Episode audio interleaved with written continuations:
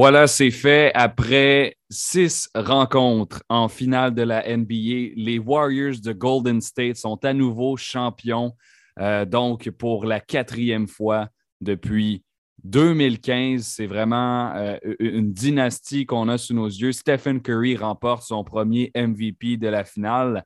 On va en parler avec Charles Dubébret au premier bloc. Plus tard à l'émission, je vous invite à rester à l'antenne parce qu'il y a également Pascal Leblanc de la presse qui va venir nous faire une chronique sur le nouveau film Hustle, euh, dans lequel joue Adam Sandler, un film de basketball qui a été produit euh, par LeBron James. Donc, ça peut être très, très intéressant. Je ne sais pas si vous l'avez déjà vu. Il y a eu des très, très bonnes critiques. Euh, on va aussi parler avec Charles Dubébret. Donc, on a deux blocs avec lui aujourd'hui en milieu d'émission sur l'héritage de Curry, sur son legacy, comme on, le dit souvent dans, le monde du sport.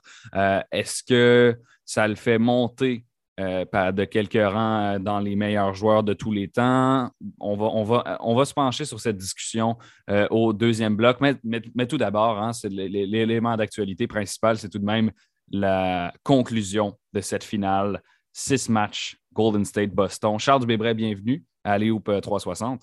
Merci, merci. Donc, ta prédiction, c'était sept matchs. puis on se l'est dit avant d'entrer en onde tu es un peu resté sur ta fin en raison de la sixième partie. Tu aurais aimé ça que les Celtics puissent euh, pousser euh, un petit peu plus loin. Oui, ben, je pense que la série était, vraiment intéressante après quatre matchs. Ben, elle a été, été jusqu'au bout, bien entendu, mais euh, j'aurais aimé voir justement, ben, euh, je suis déçu de ne pas avoir un, match numéro 7 à regarder demain soir. Je pense qu'on aurait été euh, privilégié d'assister à ça. On n'a pas la chance souvent d'avoir des matchs numéro 7 dans la finale, donc d'en avoir été privé, c'est un petit peu décevant. Puis aussi la façon dont ça s'est fait, les Celtics, je pense, dans les trois derniers matchs, ont été décevants globalement. eux qui avaient pris les devants 2-1 dans la série, qui avaient l'avantage du terrain à ce moment-là, qui pouvaient vraiment enfoncer le clou en remportant le match numéro 4. C'est un match où ils ont eu l'avance dans le quatrième quart, puis on a eu un effondrement de fin de match dans le match numéro 4, un, match euh, pas, très, pas très abouti dans le match numéro 5 non plus, où ils ont mal commencé, ils se sont retrouvés à moins 12 euh, à la demi, ils se sont retrouvés bon, avec un excellent troisième quart, ils sont euh, revenus dans le match. bon, il y a eu le fameux trois points de poule qui voyons, qui a enlevé beaucoup de, momentum aux Celtics à la fin du troisième quart. Euh, et puis, on a vu comment ça s'est terminé. Donc, encore une fois, un effondrement de quatrième quart. Puis, dans le match numéro 6, qui est à domicile, tu te dis, bon, ben là, concrètement, avec l'avantage du terrain, avec euh, leur saison qui, est en jeu, c'est une équipe qui a toujours relevé ces challenges-là. Euh, ils commencent le match 14 à 2 après 5 minutes. Vraiment une énergie phénoménale dans ce bâtiment-là. Et puis, pas longtemps après, ben, tu prends la plus grosse run des 50 dernières années en finale, un 21 à 0 de Golden State sur la route. Euh, pour Golden State, là, mais tu sais, je veux dire, tu es chez toi puis tu encaisses 21 points consécutifs sans jamais être capable de répondre. Euh, ce qui fait que, bon, ils ont creusé leur cercueil eux-mêmes à ce moment-là, ben, ou alors c'est les Warriors qui l'ont creusé, là, dépendamment, mais euh, mais, il reste que les, les, Celtics n'ont pas trouvé les solutions. Il y a eu des semblants de remontée en deuxième demi, mais tu avais vraiment l'impression que euh, la pente était trop, euh, trop euh, abrupte pour eux pour remonter au complet. Donc, franchement, un peu déçu des Celtics. même si moi, ma prédiction, c'était Warriors en 7, j'aurais compris que dans un match numéro 7, l'expérience, l'énergie des Warriors à domicile dans le Chase Center aurait fait la différence. puis au final, le meilleur joueur de la série, ben, ça s'est concrétisé. Il y avait un peu plus de questions au début de série qu'il y en a là, parce qu'au début de la série, il y en a qui disaient que peut-être Tatum était du niveau de Curry. On a vu que c'était clairement pas le cas. Euh, donc, quand tu as le meilleur joueur et l'avantage du terrain, ben, je prévoyais que les Warriors allaient gagner ça. Euh, donc, déçu simplement que les Celtics nous aient pas offert un peu plus. Surtout aussi d'un point de vue de, peut-être d'entraîneur de basket, mais que les problèmes qu'ils ont eu match après match, ben, c'était les mêmes. Hein. C'est une équipe qui a bien défendu. Euh, on a beaucoup parlé de Curry, on a beaucoup parlé de, euh, dans le match qui a fait 43 points, mais dans le match numéro 5, qui était 0 en 9 de la 3 points, etc. Euh, moi, j'étais de l'avis d'Ime Udoka, c'est-à-dire indépendamment du, nombre de points que Curry marque, les Warriors n'en marquent pas plus. C'est lui qui les traîne sur ses épaules dans certains matchs. Dans un match comme le match numéro 5, quand il était moins bon, ben, ça a été un peu plus de Wiggins, un peu plus de, Draymond Green, bon, etc., etc. Mais euh, globalement, la finale NBA, elle ne s'est pas perdue en défense pour les Celtics parce que les Warriors n'ont jamais réussi à marquer plus que 108 points dans, ce match, dans, cette série-là. Euh, puis si tu regardes les trois derniers, les Celtics ont encaissé respectivement 107, 104 et 103 points, ce qui est vraiment pas énorme pour une équipe comme les Warriors qui, en saison régulière, avait une moyenne de 111 points par match. Donc, ça veut dire qu'on les a tenus en bas de leur moyenne match après match. Mais les Celtics, dans les trois derniers matchs, 97, 94 et 90. Donc, on n'a jamais été capable d'atteindre même la barre des 100 points. Ouais, c'est pas assez. Beaucoup de revirements, beaucoup de situations offensives où le, l'exécution n'y était pas, euh, beaucoup d'immaturité, beaucoup de, nervosité sur les, ballons perdus, euh, les pertes de balles, euh, là aussi l'attitude au, moment de prendre des lancers de certains joueurs, Derek White qui semblait avoir, avoir peur de prendre certains tirs, Peyton Pritchard qui était, je pense, je pense aux joueurs de rôle entre autres, qui était incapable de mettre un tir ouvert quand c'était le temps de les mettre. Donc là, on mettait beaucoup de pression sur des joueurs comme Brown et Tatum, et Tatum a montré que sa prise de décision et, et sa finition des paniers à ce niveau-là était encore un peu déficiente. Fait que, non, un peu euh, déçu de, voir comment ça s'est terminé pour eux parce qu'il y avait eu beaucoup, beaucoup de, promesses de la part du jeu euh, des Celtics depuis le mois de janvier. Euh, mais bon, ça reste une saison, là, quand on reprend un peu de perspective, une saison extrêmement fructueuse pour les Celtics qui étaient 23 victoires, 24 défaites après 47 matchs, qui ont réussi à complètement renverser leur saison. Après ça, 28 victoires, 7 défaites dans les 35 derniers, meilleure défense de l'NBA sur cette période-là. Puis, on, est passé d'une position à un moment donné où on était à peine dans le play-in à une finale NBA qu'on a mené 2-1. Donc, un petit goût d'inachevé, mais euh, somme toute, quand même, une saison avec beaucoup de, succès pour les Celtics de Boston. Charles, il y, a, euh, plusieurs journalistes, et on en, a parlé sur le alleyop360.com cette semaine, qui euh, se sont posés des questions par rapport à la légitimité euh, du, euh, du, championnat remporté par les Warriors. Je m'explique. 340 millions sur les salaires de cette équipe-là, c'est énorme, c'est une grande somme. Donc, il y a des personnes qui se questionnent est-ce que les Warriors ont acheté leur titre? Je sais que tu réponds non. J'aimerais que tu nous expliques qu'est-ce qui implique un aussi gros payroll, un aussi gros montant que tu, que tu vas payer à, tes joueurs? Et euh, pourquoi est-ce qu'on s'est, rendu là du côté de Golden State? Oui, c'est intéressant d'en parler pendant plusieurs minutes parce qu'il faut bien comprendre cette situation-là. De juste prendre un chiffre et dire c'est l'argent, c'est une équipe qui paye plus que les autres, etc ils ont profité de certaines situations. Bon, oui, ils ont un peu profité en 2016 du, fameux cap spike, du moment où le, cap salarial a monté d'un coup à cause du nouveau euh, contrat télévisuel de la NBA. Euh, donc, je vais en reparler un petit peu plus en détail, mais tout ça pour dire que oui, on s'est retrouvé avec euh, un effectif qui a, coûté très, très cher cette saison, 350 millions à peu près qu'on dit cette année, en incluant la taxe de luxe. Puis pour les gens qui se posent la question, comment c'est possible, il n'y a pas un cap salarial? Oui, il y a un cap salarial dans la NBA qui est à, je pense, à peu près 110 millions, si ma mémoire est bonne, et, le seuil pour payer la taxe de luxe est à 130. Donc, euh, parce qu'on sait que c'est un cap mou dans la NBA, on a le droit de le dépasser pour signer nos propres joueurs. On n'a pas le droit de le dépasser pour signer les joueurs des autres. À part certaines petites règles qu'on appelle le mid-level exception ou bon, etc., les contrats minimums des vétérans. Mais bref, euh, quand on est au-dessus du cap salarial, bref, on ne peut pas euh, s'attaquer aux agents libres comme par exemple Zach Levine cet été ou bon, des joueurs comme ça, on n'est pas capable d'aller les chercher. Seulement les équipes qui ont de la place en dessous du cap qui peuvent le faire. Sauf quand on ressigne son propre agent libre, alors là, on peut payer le montant maximal pour un, pour un joueur. Ce qui fait que les Celtics, eux, depuis plusieurs années, avec tous les gros contrats qu'ils ont, ben, ils dépassent largement la taxe et la taxe, elle augmente quand tu la payes plusieurs années de suite. Euh, donc, ils sont ce qu'on appelle des, repeat offenders, c'est-à-dire des mhm. joueurs, une équipe qui paye la taxe année après année. Donc, le pourcentage de taxes augmente, ce qui fait qu'en ce moment, les Warriors payent pratiquement, ben, c'est peut-être euh, presque égal pour cette saison, autant de taxes qu'ils ont payé de salaire. Euh, donc, ça, c'est ça qui est important de savoir. Cette année, ils ont payé approximativement, de ce que je vois sur Basketball Reference, 178 millions en salaire. Puis selon Bobby Marks, l'expert ESPN de cap salarial, qui dit qu'ils ont, ils ont, payé à peu près 350 cette année, ça veut dire qu'ils auraient payé 172 millions de taxes euh, pour avoir cette équipe-là. Après, ça vaut la peine parce que cette équipe-là, elle imprime de l'argent hein, avec le Chase Center à, San Francisco.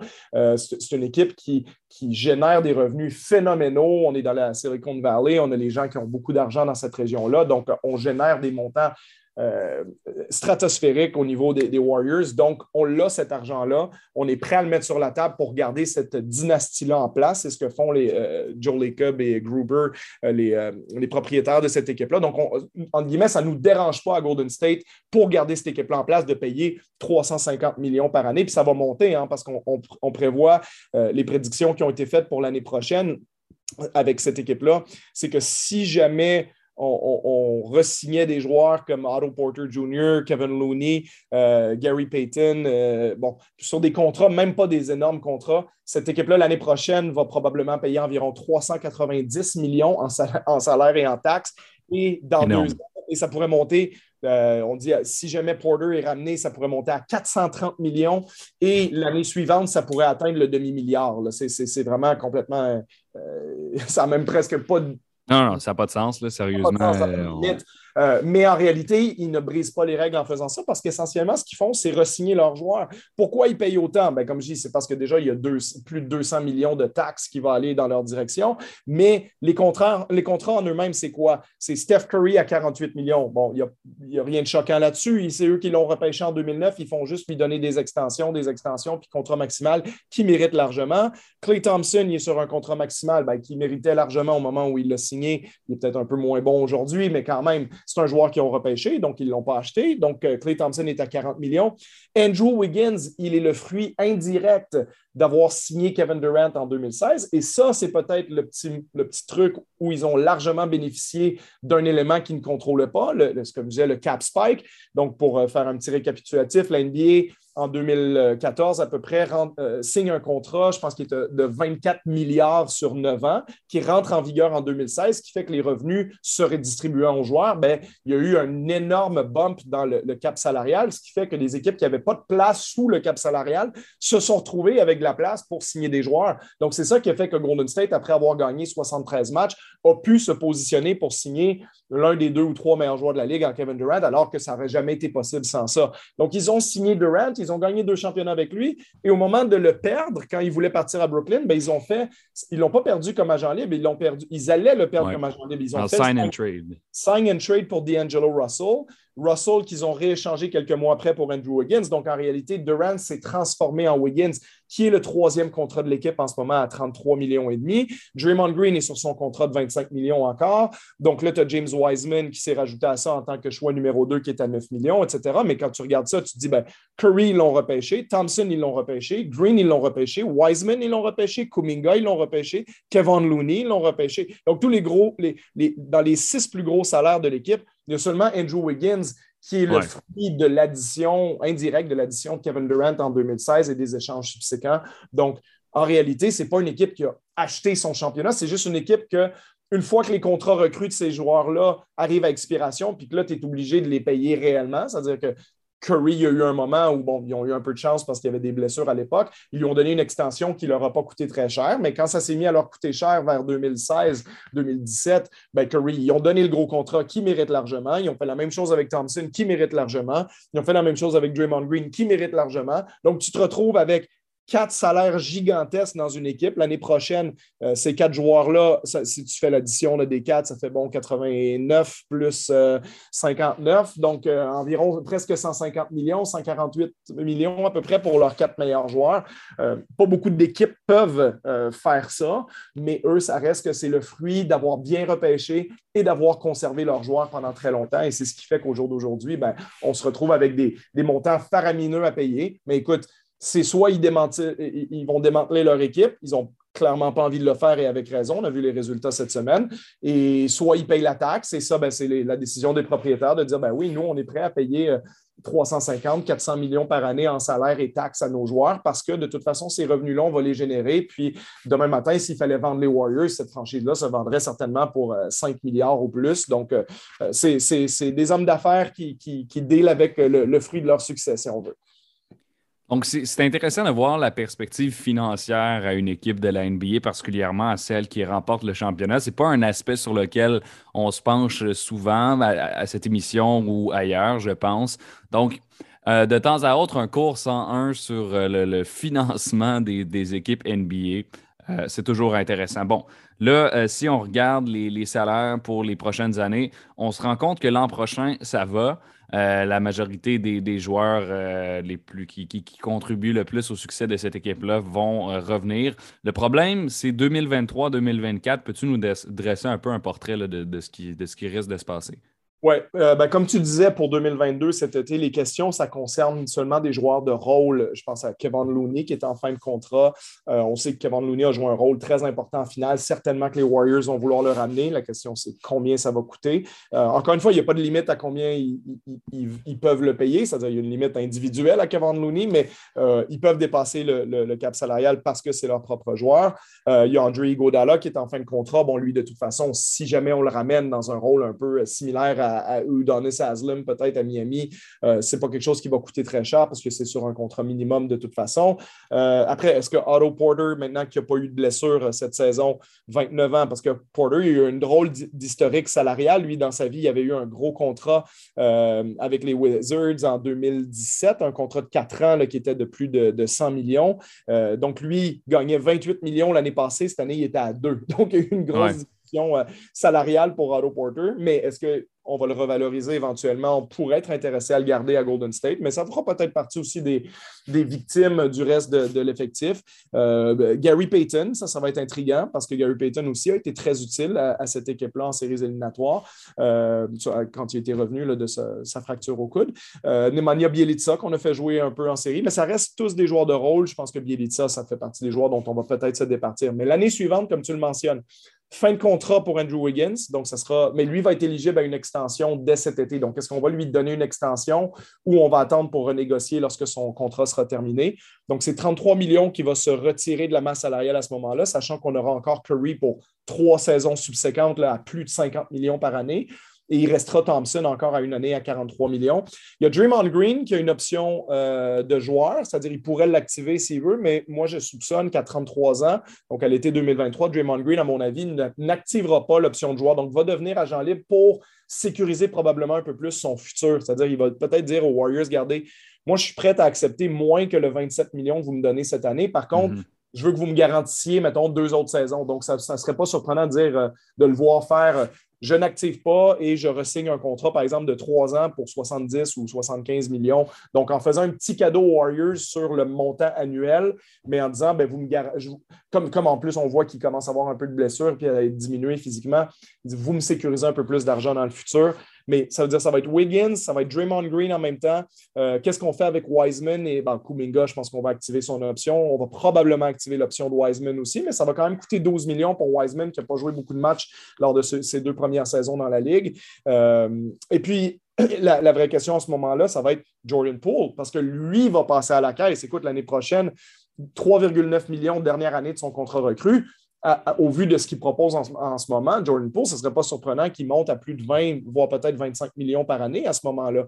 Donc, euh, ça va faire un cinquième énorme contrat. Rendu là, est-ce qu'on va être prêt à conserver Curry, Thompson, Wiggins, Green et Poole? Je veux dire, juste ces cinq joueurs-là, potentiellement, ça pourrait te coûter 175, pas loin de 200 millions, même pour, euh, cinq joueurs.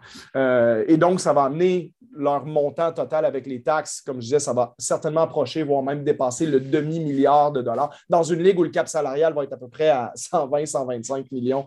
Donc, euh, c'est quand même intriguant de voir la suite des choses. Est-ce qu'on va garder tout le monde? Euh, puis est-ce qu'on va essayer de pousser cette dynastie-là, puis d'aller de presser le citron au maximum, puis d'aller chercher peut-être un ou deux autres championnats euh, jusqu'à la fin du contrat de Steph Curry, peut-être qui est en 2026?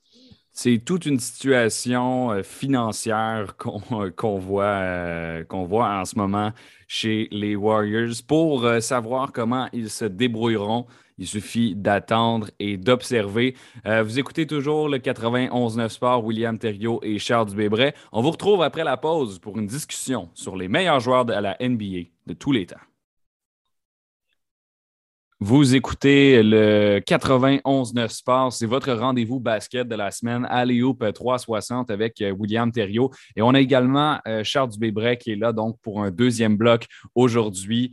Euh, je voulais mentionner avant la pause, c'est maintenant l'heure de le faire, les meilleurs joueurs de l'histoire de la NBA. On a un angle particulier aujourd'hui parce que euh, Steph Curry, qui remporte son premier MVP des finales, euh, ça peut peut-être bonifier donc son statut aux yeux de certains journalistes ou partisans de la NBA en termes de classement parmi les meilleurs joueurs. je veux vous rappeler, je veux vous transporter vraiment à, l'hiver dernier lors de, la, publication du classement de l'équipe du 75e anniversaire de la NBA. Si vous vous souvenez bien, la NBA avait proposé donc avec ESPN un classement de ses 75 meilleurs joueurs, euh, Stephen Curry tombait au 16e rang, donc à 6 places du top 10.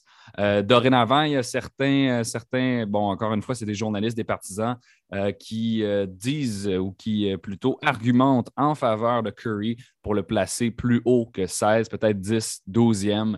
Euh, dans l'histoire. Euh, Charles Weber a une, opinion par rapport à ça, quelque chose qu'il veut nous expliquer. Donc, euh, Charles, donc, je, te, laisse la parole par rapport à, ce que ce MVP de la finale peut signifier pour Steph Curry.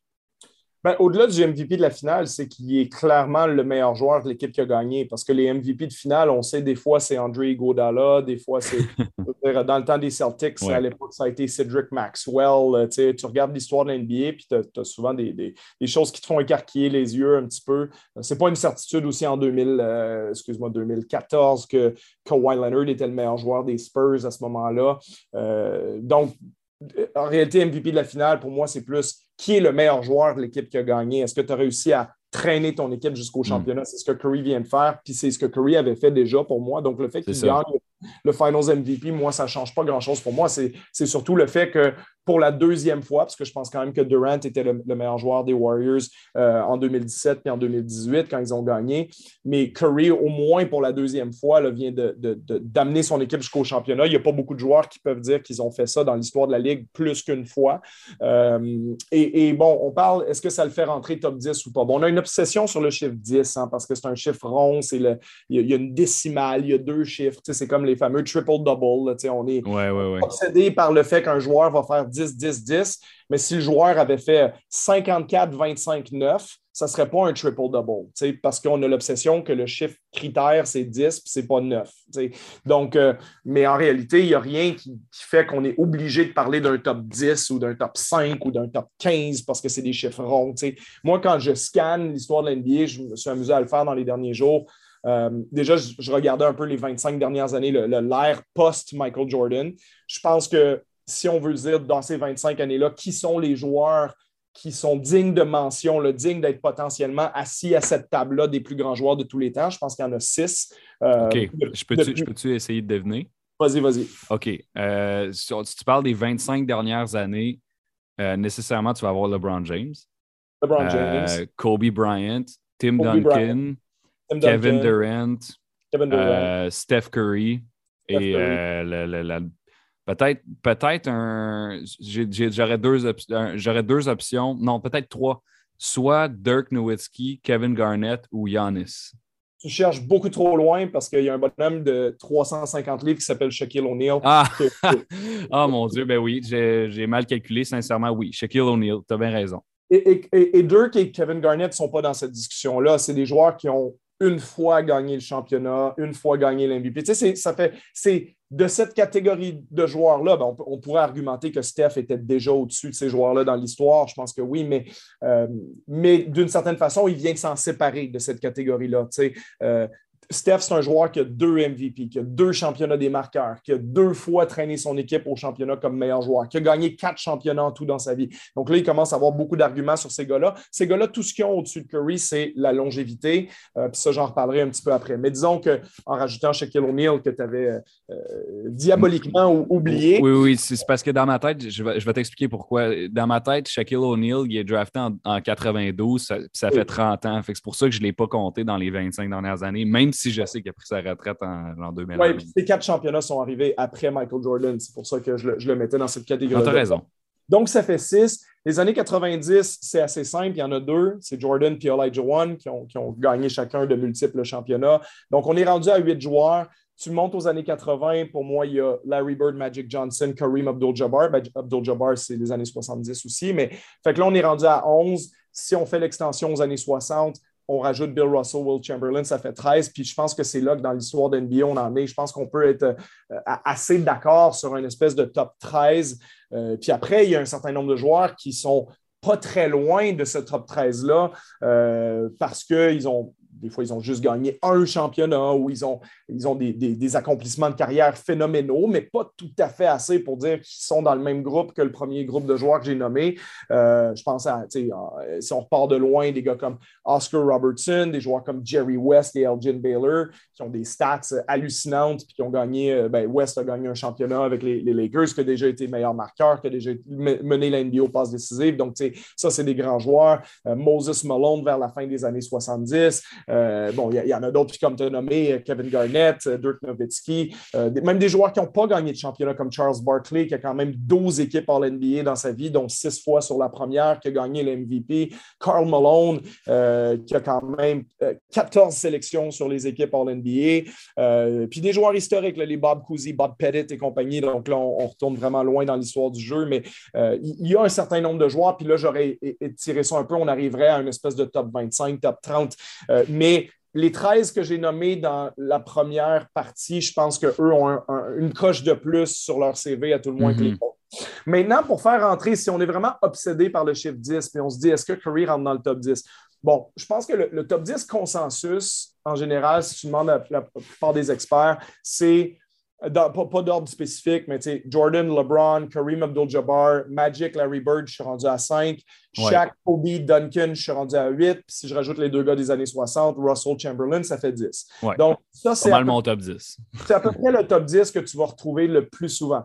Donc, moi, j'ai vu pas mal de gens sur les réseaux sociaux, puis, les gens qui affirment, parce que forcément, on est impressionné, parce qu'on est impacté parce qu'on a vu il y a deux jours. Ah oui, Curry est définitivement top 10. Je vois même du monde qui commence à dire Ah, il est peut-être dans le top 5. OK, bien, la vraie question, c'est lequel des 10 joueurs que je viens de nommer qui tu sors du top 10 pour faire rentrer Curry? Parce que si on fait le, bilan de la carrière de Curry, puis on me dit Ouais, mais là, Curry, euh, quatre championnats, il a été deux fois le meilleur joueur de l'équipe, peut-être un peu plus parce que c'était peut-être un A, un B, lui, puis Durant. Il a été deux fois, mais je me dis Attends, attends, attends une minute à peu près tous les gars dans le top 10 ils ont des CV comme ça.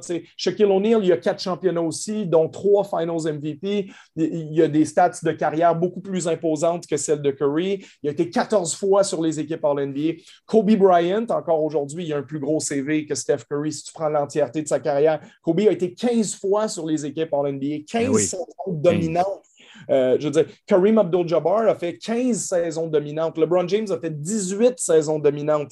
Euh, Michael Jordan, bien entendu, je n'ai pas besoin de parler de son CV. Euh, même Larry Bird, Magic Johnson, qui ont eu des carrières un peu plus courtes, d'une douzaine de saisons, là, si on, enlève le petit caméo que, Magic a fait en 96. Mais tu Magic Johnson, c'est, puis Bird, c'est neuf fois chacun sur la première équipe d'étoiles en NBA. Steph Curry a juste été quatre fois première équipe d'étoiles en NBA. Donc, c'est des gars qui ont, qui 10 sélections, si tu inclus une, une sélection en deuxième équipe. Euh, donc, dans le top 10, tu n'as aucun de ces joueurs-là qui a moins de 10 sélections sur la première équipe de toi, sur la, pardon, pas la première, mais sur les équipes en NBA. Curry, historiquement, tu regardes ce qu'il a fait, c'est huit grosses saisons. Donc, bien entendu, la hauteur de ce est phénoménal. Écoute, quatre championnats, deux fois le meilleur joueur de l'équipe. J'ai envie de dire deux Finals MVP parce que je, pense qu'il l'aurait mérité en 2015. On a déjà eu ces débats-là euh, sur ces ondes. Exactement. Puis, tu sais, il a été meilleur marqueur de la NBA, c'est le meilleur shooter à trois points, etc., etc. Mais il reste que c'est seulement huit saisons pour Steph Curry depuis qu'il est, dominant, entre guillemets. Euh, et quand tu rentres dans cette discussion-là du top 13 de, tout le temps, même Kevin Durant a, deux saisons dominantes de plus. Kevin Durant a dix saisons dominantes. Kevin Durant a six sélections sur la première équipe d'étoiles en NBA. Kevin Durant aussi a été MVP. Kevin Durant a été meilleur marqueur de la Ligue plus souvent que Steph Curry l'a été, etc., euh, etc. Donc, il y a eu une discussion hier qui est partie, qui avait été intéressante euh, euh, par Peter Yanopoulos sur les réseaux sociaux, euh, qui posait la question entre Hakeem Olajuwon et Stephen Curry. Puis moi, j'ai dit, ben, je pense que récemment, les joueurs, les, gens auraient tendance à se pencher vers Curry. Ouais. C'est parce qu'ils ont oublié à quel point Hakim était bon. Hakim, il est potentiellement le meilleur joueur défensif de l'histoire. À tout le moins, il est dans la discussion. Je ne dis pas qu'il l'est, mais il, mène la NBA au, au lancer bloqué. c'est un joueur qui a été phénoménal offensivement à son pic. Euh, je veux dire, on ne peut pas euh, diminuer la carrière d'Elijah One, qui a été lui aussi, si je reprends les équipes en NBA, 12 fois sélectionné là-dessus, dont 6 fois sur la première. Donc, c'est pour ça que moi, en quelque part, la carrière de Curry, je, fais juste mettre un petit bémol, je, je pense que ce qu'il fait, c'est incroyable et c'est pour ça qu'il est clairement dans le top 13. Je n'ai pas besoin de faire un chiffron comme 10. Je pense qu'il est dans le top 13. Maintenant, si les gens sont obsédés par le top 10, ben, il faudrait faire une bonne argumentation comme quoi il faut le mettre devant Will Chamberlain ou il faut le mettre devant Tim Duncan ou qu'il faut le mettre Tim Duncan qui a quand même été quatre, peut-être même cinq fois le meilleur joueur d'une équipe qui a gagné le championnat, qui a des stats de carrière largement euh, plus imposantes que celles de, Curry, qui a été 15 fois sur les équipes d'étoiles défensives. Curry, c'est zéro. Donc voilà. Donc c'est pour ça que je me, je me fais l'avocat du diable aujourd'hui, puis je dis, bon, OK, Curry, top 15, oui, oui, clairement. Top 13 même, clairement top 10, top 5, ben là, hmm. il ne faut pas non plus manquer de respect aux, joueurs qui ont joué avant lui, simplement parce que là, ce qu'on vient de voir, c'est la dynastie des Warriors, puis on vient de, voir Curry euh, être dominant en finale NBA. Donc, je pense qu'il faut mettre de l'eau dans son vin un petit peu, mais ce n'est pas un manque de respect à Curry que d'affirmer qu'il est dans les 13 meilleurs joueurs de l'histoire de la Ligue. Euh, mais peut-être pas à mes yeux nécessairement aujourd'hui dans le top 10. Et euh, peut-être pour terminer ce qu'on disait là, parce qu'il y en a qui ont, soulevé le débat par rapport à Magic Johnson comme meilleur euh, point guard. Hein, oui, vas-y, vas-y. Mais encore une fois, Magic Johnson, c'est quand même, parce que là, on parle des six finales en huit ans de Golden State avec quatre championnats. Je rappelle aux gens que Magic Johnson, entre 1980 et 1989, il a fait la finale huit fois en dix ans, puis il l'a gagné cinq fois. Euh, oui, avec Kareem Abdul-Jabbar avec lui, mais Steph Curry a quand même d'excellents coéquipiers, dont, Kevin Durant pendant trois saisons. Euh, mais voilà, Magic Johnson, c'est quand même neuf fois euh, première équipe d'étoiles en NBA, c'est plus que le double de Curry. C'est un des meilleurs passeurs de l'histoire de la Ligue, chose que Curry n'est pas, ou à tout le moins pas encore. Euh, donc, oui, on, Curry est peut-être le deuxième meilleur meneur de jeu de, tous les temps, mais je pense quand même que le, CV de Magic Johnson est encore supérieur, à tout le moins pour quelques années encore. Et je vais finir ça en disant c'est toujours un peu injuste faire ces comparaisons-là historiques aux joueurs, avec les joueurs qui sont encore en train de jouer, qui ont encore des, des lignes. C'est ça, parce que c'est pas fini, leur carrière n'est pas terminée encore. Mais non, c'est ça. Puis Curry, je pense qu'avec deux, peut-être trois, je ne sais pas combien de très grosses saisons il lui reste. Souvent, il y a, quand même un petit déclin après l'âge de 35 ans. Bon, Curry vient d'avoir 34. disons que Curry lui reste peut-être, mettons, deux saisons dominantes. Donc, advenant le cas que Curry, mettons, sur les deux prochaines saisons, serait sur la première équipe d'étoiles en NBA, euh, ben oui, je pense que là, ça rajoute des lignes à son palmarès. Imaginons qu'il gagnait un cinquième championnat avec un, bon, j'allais dire un troisième Finals MVP, c'est un deuxième, mais une troisième fois serait le meilleur joueur de l'équipe qui gagne. Là, je pense qu'on peut commencer à vraiment dire que son CV est du niveau de, de Magic, de Larry Bird, de Kobe Bryant, de Tim Duncan et compagnie, de Shaquille O'Neal. Mais je pense qu'il y a encore une petite marge derrière tout ça. Et ça n'enlève rien au fait que c'est clairement le meilleur tireur à trois points de tous les temps, qu'il a impacté, révolutionné le jeu. Non, il faut que ce soit clair aussi. Là. On n'est pas en train de, de diminuer ce qu'il fait. Là. Non, non, non, loin de là. Mais simplement, je veux donner un peu, de, un, peu d'amour euh, aux, joueurs qui font partie de ce groupe-là aussi, dont la carrière est terminée, puis que, certains des plus jeunes fans de basket n'ont pas eu l'occasion de voir jouer. Euh, euh, les, les Hakeem Olajuwon, les Kobe Bryant, les, Shaquille O'Neal, les, les, Michael Jordan, Larry Bird, Magic Johnson, c'était des joueurs absolument phénoménaux et ils ont terminé leur carrière avec des accomplissements majeurs. C'est pour ça qu'ils sont là. Curry est en train de s'installer dans cette discussion-là, euh, mais je pense qu'il lui reste quand même quelques, quelques autres saisons euh, euh, avant, avant d'y être complètement. Puis ça va être intéressant justement de voir comment il va se terminer la carrière de Curry parce que en fonction des lignes qui vont se rajouter sur son CV, à quel point il va grimper aussi dans la liste peut-être des, marqueurs de l'histoire de la Ligue. Steph Curry, c'est un joueur qui essentiellement marque des points. Hein. C'est ça son c'est pas le profil LeBron James où euh, je peux faire en même temps 15 passes, 15 rebonds, marquer 35 points. C'est un peu ce que Magic faisait dans les années 80, euh, où c'est pas la dominance physique des Shaquille O'Neal, des Kareem Abdul-Jabbar, Will Chamberlain, Bill Russell et Tim Duncan. Donc lui, c'est dans le profil je marque des points, beaucoup, beaucoup, beaucoup, entre autres en tirant des trois points, mais pas seulement, c'est aussi un super finisseur au panier. Ben, Curry, au jour d'aujourd'hui, en termes de marquer des points, c'est le 47e meilleur marqueur de l'histoire de la Ligue. Donc, il y a encore il y a, encore des croûtes à manger, exactement. Ben, ben, c'est ça. Charles, je ne veux pas t'interrompre, mais malheureusement, on n'a plus de temps. Euh, donc, euh, donc on, on, aurait. De, de ce sujet-là. C'est euh, ça, on, aurait pu s'étendre. on aurait pu s'étendre clairement très longtemps là-dessus, mais je veux te remercier de, de, de, nous avoir offert un point de vue comme le tien là, sur, sur le l'ordre des, joueurs, des, meilleurs, des, meilleurs joueurs de l'histoire de la NBA. C'est toujours intéressant d'en entendre parler. On ne le fait pas énormément mais quand on le fait, c'est pertinent. Donc, merci beaucoup, euh, Charles Dubébret, pour euh, ta participation aujourd'hui à l'émission. Avec plaisir. À bientôt. OK, on se retrouve la semaine prochaine, Charles. Salut. Donc, euh, après la pause, Pascal Leblanc va être avec nous pour parler du nouveau film Hustle. On termine cette émission en beauté aujourd'hui avec euh, une chronique euh, sur le tout nouveau film Hustle qui met en vedette Adam Sandler et plusieurs joueurs de la NBA, incluant Juancho Hernan Gomez et Anthony Edwards, un film qui a été produit par LeBron James qui a reçu de très très bonnes critiques, qui est, un film de basket qui, je pense, va rester parmi les bons. Euh, qui ont été produits dans les, dans les années 2000 ou tout simplement dans l'histoire des films de basket. Euh, on a Pascal Leblanc aujourd'hui de la presse, qui est euh, mon collègue pour l'été, qui, est là pour, pour venir nous en parler. Pascal, d'abord, bienvenue à Léoup. Merci, merci. Euh, c'est pas la première fois qu'on te reçoit. La dernière fois, si ma mémoire est bonne, on avait parlé de la série Winning Time qui concerne les Lakers de Los Angeles dans les années 80. Cette fois-ci, c'est un film de fiction. Euh, est-ce que tu peux nous donner d'abord un résumé un peu de l'histoire pour ceux qui ne l'ont pas vu et euh, nous donner tes impressions générales? Ben, tu dis que c'est un film de fiction, mais Winning Time, euh, disons qu'il y a plusieurs, plusieurs personnes qui sont incarnées dans, ce film, dans cette série qui ont dit que c'était de la fiction aussi, mais on ne rentrera pas dans ce débat-là. Winning Time, qui a, d'ailleurs, je trouve qu'il y a une excellente finale. ceux qui l'ont peut-être se sont pas rendus jusqu'à la fin, ça vaut la peine, ça, ça, finit très bien. Mais parlons de Hustle. Euh, comme tu dis. Euh, moi, j'ai vraiment aimé. Euh, c'est un excellent film de sport dans le sens que tu crois à l'adversité puis aux efforts nécessaires que, ça prend pour devenir un, des meilleurs joueurs, dans ce cas-ci du basket.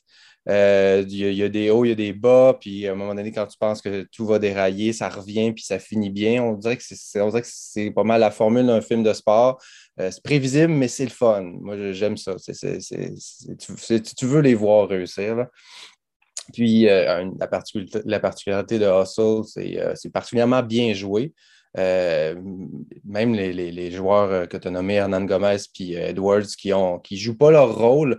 il y a plusieurs, plusieurs joueurs, anciens joueurs, des coachs qui jouent leur propre rôle, mais ces deux-là jouent des personnages. Ils s'en tirent très, très bien. Euh, bon, Edwards, je, veux dire, c'est déjà un de mes joueurs préférés juste pour ses entrevues. Puis on dirait qu'il joue sensiblement lui-même. Dans le film, il est pratiquement lui-même, exact. Oui, c'est ça. il, est, vraiment drôle. Il joue un, gars très cocky, très baveux. Euh, mais c'est ça, c'est bien joué. C'est un beau film. Euh, visuellement aussi, c'est très bien filmé. Les, les, scènes de, de, street ball, sur les courts extérieurs, de à l'intérieur de, scrimmage, de parties euh, improvisées de, joueurs de la NBA sont bien filmées. Euh, l'action est super belle. Euh, je ne connais pas le réalisateur, c'est Jeremiah Zagar. Alors, on va le saluer, c'est du beau travail. Puis aussi, puisque LeBron James produit et qu'il y a autant de joueurs de la NBA, j'aime croire que ce qu'on voit dans le processus pour accéder à la NBA est vrai. Dans le sens de, la, l'intensité des entraînements nécessaires. Après ça, quand tu joues, comme là, on voit, on voit beaucoup le NBA Combine, qui est finalement l'étape juste avant le repêchage avec les joueurs qui, qui espèrent, euh, qui espèrent entendre leur nom. Euh, puis, tu vois, les gars sont là pour se prouver. Euh, ça ne joue pas vraiment en équipe, ça joue dur, ça, ça, se parle, ça, s'insulte un petit peu, puis tu sens que tu sens cette intensité-là. Puis moi, je pense que c'est vraiment ça pour vrai. les gars, ils jouent à ce moment-là leur, avenir. Fait que j'ai aimé voir cette partie-là euh, du processus. dans les films de basket passés, c'est souvent on voit une fois qu'ils sont dans l'NBA ou on voit dans l'NCA. On n'a jamais vu le entre-deux, puis ça, j'ai vraiment aimé cet aspect-là. Puis de voir comme ben, Trey Young, Kyle euh, Kenny Smith qui joue lui qui joue un personnage, mais euh, qui, est aussi assez convaincant dans son rôle. Tobias Harris, il y a tellement, tellement de joueurs de la NBA qu'on voit. Euh, à la fin, il y a un beau générique pour que tout le monde comme Ah oui, je ne l'avais pas vu, lui. Ah, c'était lui. Comme ça, c'est le fun de voir ça aussi. Fait que non, j'ai que du bon à dire de Hustle pour vrai. Tu te rends compte euh, à la fin qu'il y a des joueurs que tu as vus quelques secondes dans le film. Tu ne savais pas que c'était des joueurs NBA. Euh, mais ça montre qu'il y a une très, très belle brochette. Puis une volonté aussi de, dépeindre le monde du basket professionnel aussi fidèlement que possible. Dans ce film-là, euh, Adam Sandler incarne Stanley Sugarman. Oui, c'est vrai, tu m'as dit, euh, excuse-moi, tu m'as dit de résumer le film, je ne l'ai pas fait. non, non, non, c'est bien correct. On va, on, va, pouvoir parler de, on va pouvoir en parler. Donc, euh, Stanley Sugarman, qui est, un, qui est un scout, donc un recruteur pour les 76ers de Philadelphie, c'est lui qui est chargé d'aller repérer du nouveau talent et c'est pourquoi l'histoire va se mêler avec notamment là, Bo Cruz et Kermit Wiltz, donc les personnages respectifs de Hernan Gomez et euh, Edwards. Adam Sandler, qui est connu pour être un acteur qui aime beaucoup le basket, est-ce que tu trouves que ça a apparu euh, dans le film? Oui, oui, ben, j'ai vu ce commentaire-là plusieurs fois. C'est comme une lettre d'amour au, basket, essentiellement. Euh, parce que tu vois la passion de Sandler qui, est dans son rôle, c'est un, ancien joueur qui il a joué collégial, puis il s'est blessé. Puis finalement, sa carrière est arrêtée, mais il aime tellement le basket qu'il est resté dans le milieu. Ça fait, je pense qu'il dit que ça fait 17 ans qu'il est dans cette ligue-là euh, en tant que, que scout. C'est quoi le mot pour scout? Euh, recruteur. recruteur, merci beaucoup. En tant que recruteur. Euh, puis là, son rêve, c'est de devenir coach. puis à un moment donné, il y a, il y a, il y a évidemment, il y a le speech de, de motivation à son protégé Beau Cruz qui dit comme tu veux-tu vraiment ça? Est-ce que tu es prêt à tout faire? Est-ce que tu aimes ce jeu-là? Est-ce que le, basket, c'est la chose la plus importante pour toi? Est-ce que c'est ton obsession? Puis tu vois que Sandler, c'est senti, c'est super senti. Puis c'est un bon acteur, oui. Euh, je joué surtout dans les films comiques, euh, mais il y, a, il, y a, quand même un, talent certain. Puis euh, on en a parlé brièvement. Tu n'as pas aimé Uncut Gems, mais il est super bon dans Uncut Gems c'est un, bon acteur, c'est juste qu'il a, choisi, euh, choisi son, chemin, puis je veux dire, ça fonctionne. Il fait encore plein de films. Je veux il a une longue, longue carrière, Sandler. Donc oui, j'ai aimé beaucoup. Euh, c'est ça, que cette passion dans, le, film. Puis euh, je pense que ça vient surtout d'Adam Sandler. C'est son idée, le film. Donc, clairement, il voulait transmettre ça. Tu me dis, bon, tu dis qu'il y a un certain film que j'aime pas d'Adam Sandler. Malheureusement, c'est à peu près le seul que j'aime pas. C'est un des acteurs que j'aime le plus. Donc, euh, je ne tolérerai pas qu'on dise que je, n'aime pas Adam Sandler sur ma propre émission. Euh, donc, euh, Pascal, ce que je voulais te demander également, parce que, bon, nous, on, est des, des, passionnés de basket, on adore ça. Donc, c'est certain qu'en regardant Hustle, un film de basket, purement 100% basket, euh, ben, on a des bonnes chances d'aimer ça. Est-ce que, à ton avis, ça peut aussi atteindre et plaire un public euh, général? Ben, je l'ai regardé avec ma blonde, puis elle a, beaucoup aimé ça, pour vrai. J'ai demandé, tu comme, ça? Tu comme, oui, c'est super. Puis à la fin, elle, a le même commentaire. Elle c'est un film de presque deux heures. Elle n'a pas trouvé ça trop long. Euh, c'est ça, elle a aimé euh, l'aspect très réaliste, très réaliste du, film, qu'elle y croyait. Puis évidemment, je faisais tout au long du film, je faisais comme ça, lui, ça c'est lui, ça c'est lui. Puis je pense que c'est sûr que ça aide de, savoir que ces personnes-là existent pour vrai. Euh, puis ça ajoute de la crédibilité au film. Je ne sais pas si tu le sais pas à quel point ça va, changer ton avis ou pas. Mais de son côté, elle, elle a vraiment trouvé ça intéressant de voir tout ce que ça prend pour se rendre là. on, le voit quand, pour la première fois, Stanley, il voit Beau Cruz, il le voit sur un terrain qui joue contre d'autres joueurs amateurs, un terrain extérieur, puis il est en botte de construction. Puis, il voit tout de suite son talent. Mais après ça, on voit toutes les étapes nécessaires pour prendre ce talent-là, puis le rendre comme au moins quelque chose qui peut ressembler à un joueur qui pourrait faire la NBA. Euh, elle a aimé voir ce, processus-là en, deux heures. C'est bien fait. Donc, si, elle, elle a aimé, qui, je n'étais pas une fan de basket comme toi et moi, je mhm. pense que c'est un film qui est accessible pour bien des gens. Donc, Hustle, euh, un film que vous pouvez aller regarder sur Netflix depuis le 3 juin, qui est euh, présentement le numéro un des films sur Netflix. Donc, quand même, ça, veut.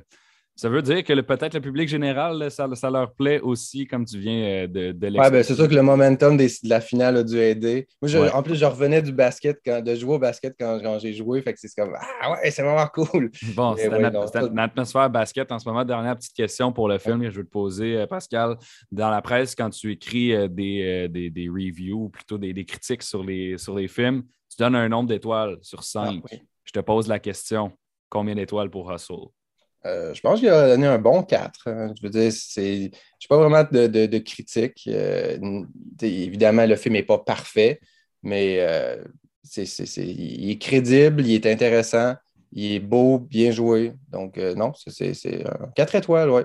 Donc, 4 étoiles pour le film Russell. En français, je viens de vérifier, c'est le haut du panier. Donc, je vais continuer à le dire en anglais. Traduction terrible. Ah, d'ailleurs, Hustle, je ne suis pas sûr, c'est le, titre qui représente le mieux le film, mais bon, une autre histoire.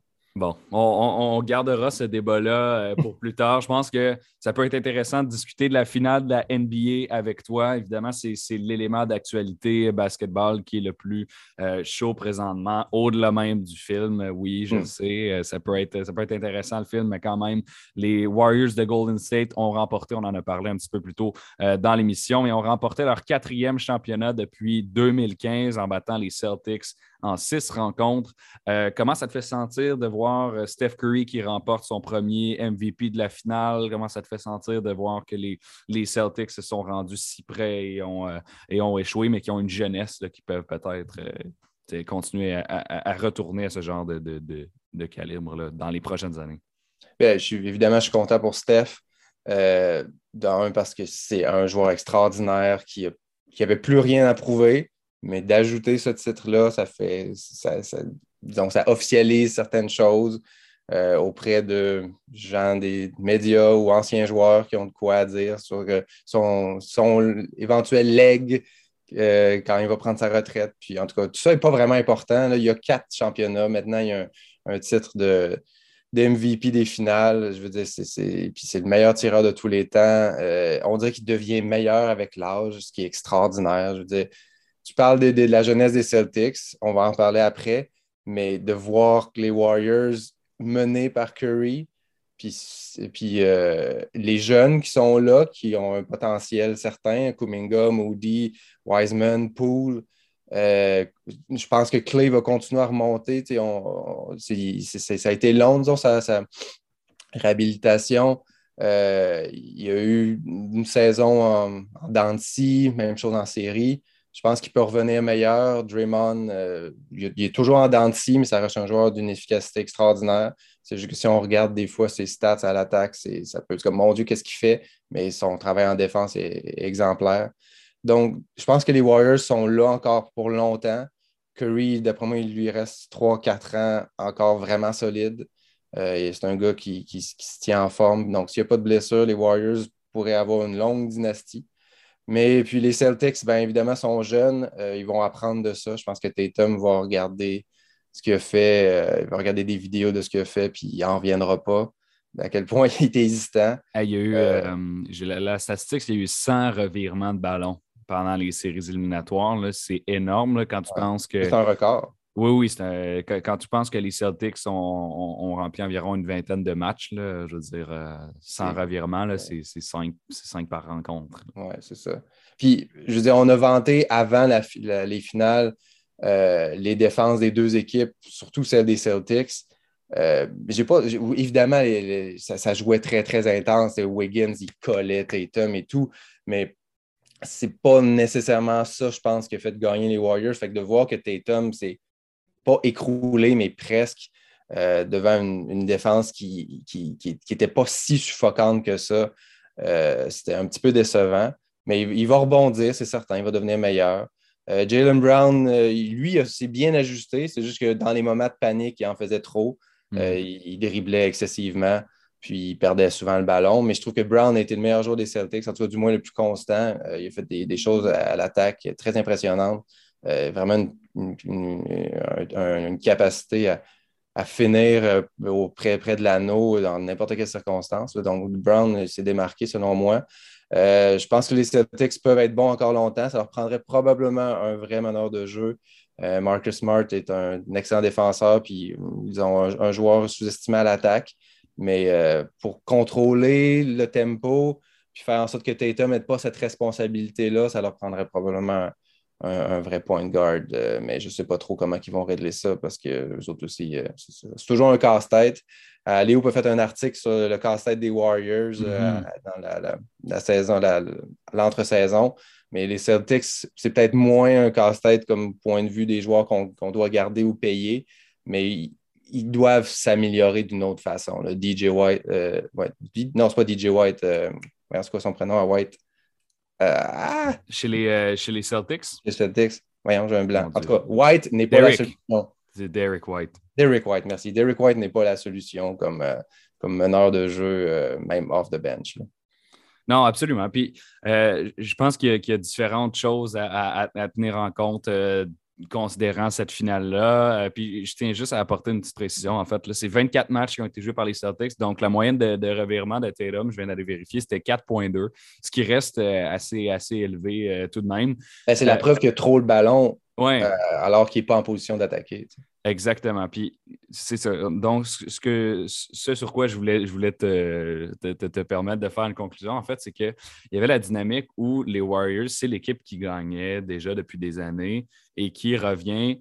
Puis Là, ils sont rendus début trentaine quand même. Puis ce noyau-là, on, a beau dire ce qu'il veut, dans quelques années, il va avoir vieilli, puis ce ne sera plus mhm. le, sommet de l'NBA. Tandis que les Celtics sont jeunes et ils peuvent monter. Donc, si les Celtics avaient remporté cette année, ça aurait été comme un. Je pense que ça aurait été un coup presque, presque fatal pour Golden State. Euh, oui, ben, je ne sais pas si. Euh, euh, je me demande à quel point les Warriors, s'ils les avaient perdus en finale, peut-être avant, mais il y aurait, donc, le, donc, ça, peut ça nous aurait peut-être amené dans une autre direction s'ils avaient perdu en demi-finale, par exemple. Mais bon, s'ils perdent en finale contre les Celtics, je ne sais pas à quel point ils décident de reconstruire euh, en sachant que Clay revient d'une blessure, que Wiseman n'a toujours pas joué, puis beaucoup de monde ont abandonné sur son cas, mais moi, je pense qu'il peut être encore un joueur excellent. Euh, je veux dire, il est dans, une des meilleures organisations de la Ligue. Ils vont faire de quoi avec lui ils ont transformé Wiggins, ils peuvent, faire que Wiseman euh, joue un rôle clé dans cette équipe-là. Donc, je pense qu'il. Je ne sais pas à quel point les Warriors euh, auraient tout changé. Non, je ne pense pas. Je pense qu'ils auraient juste tenté de run it back. Surtout avec ces, vétérans-là qui savent qu'est-ce que ça prend pour gagner. Puis, ils l'ont dit, ils l'ont dit pendant les finales, ils l'ont surtout dit après avoir gagné. On sait ce que ça prend. On a été là souvent. Puis, euh, je veux dire, je pense que quand, Clay est revenu sur euh, le tweet de, Jaron Jackson Jr. des Grizzlies, là, puis j'ai adoré ça, qui a dit comme Hey, hey, tu sais pas c'est quoi te rendre là. Mais ça fait quatre fois que je suis là. C'est comme tu peux pas parler comme ça. Puis comme quand, il avait vu le tweet, ça l'avait fâché puis ça l'avait motivé. Puis j'adore ça de cette équipe-là. malgré ça, les hauts et les bas, ils pensent toujours qu'ils peuvent gagner. Puis ça, fait, ça fait toute la différence à NBA. Très, très belle conclusion. Euh, merci beaucoup, Pascal Leblanc. C'était tout le temps qu'on avait ensemble. Merci d'avoir été là. Puis euh, au plaisir de se, de se, reparler dans les prochaines semaines, prochains mois. Au plaisir, oui.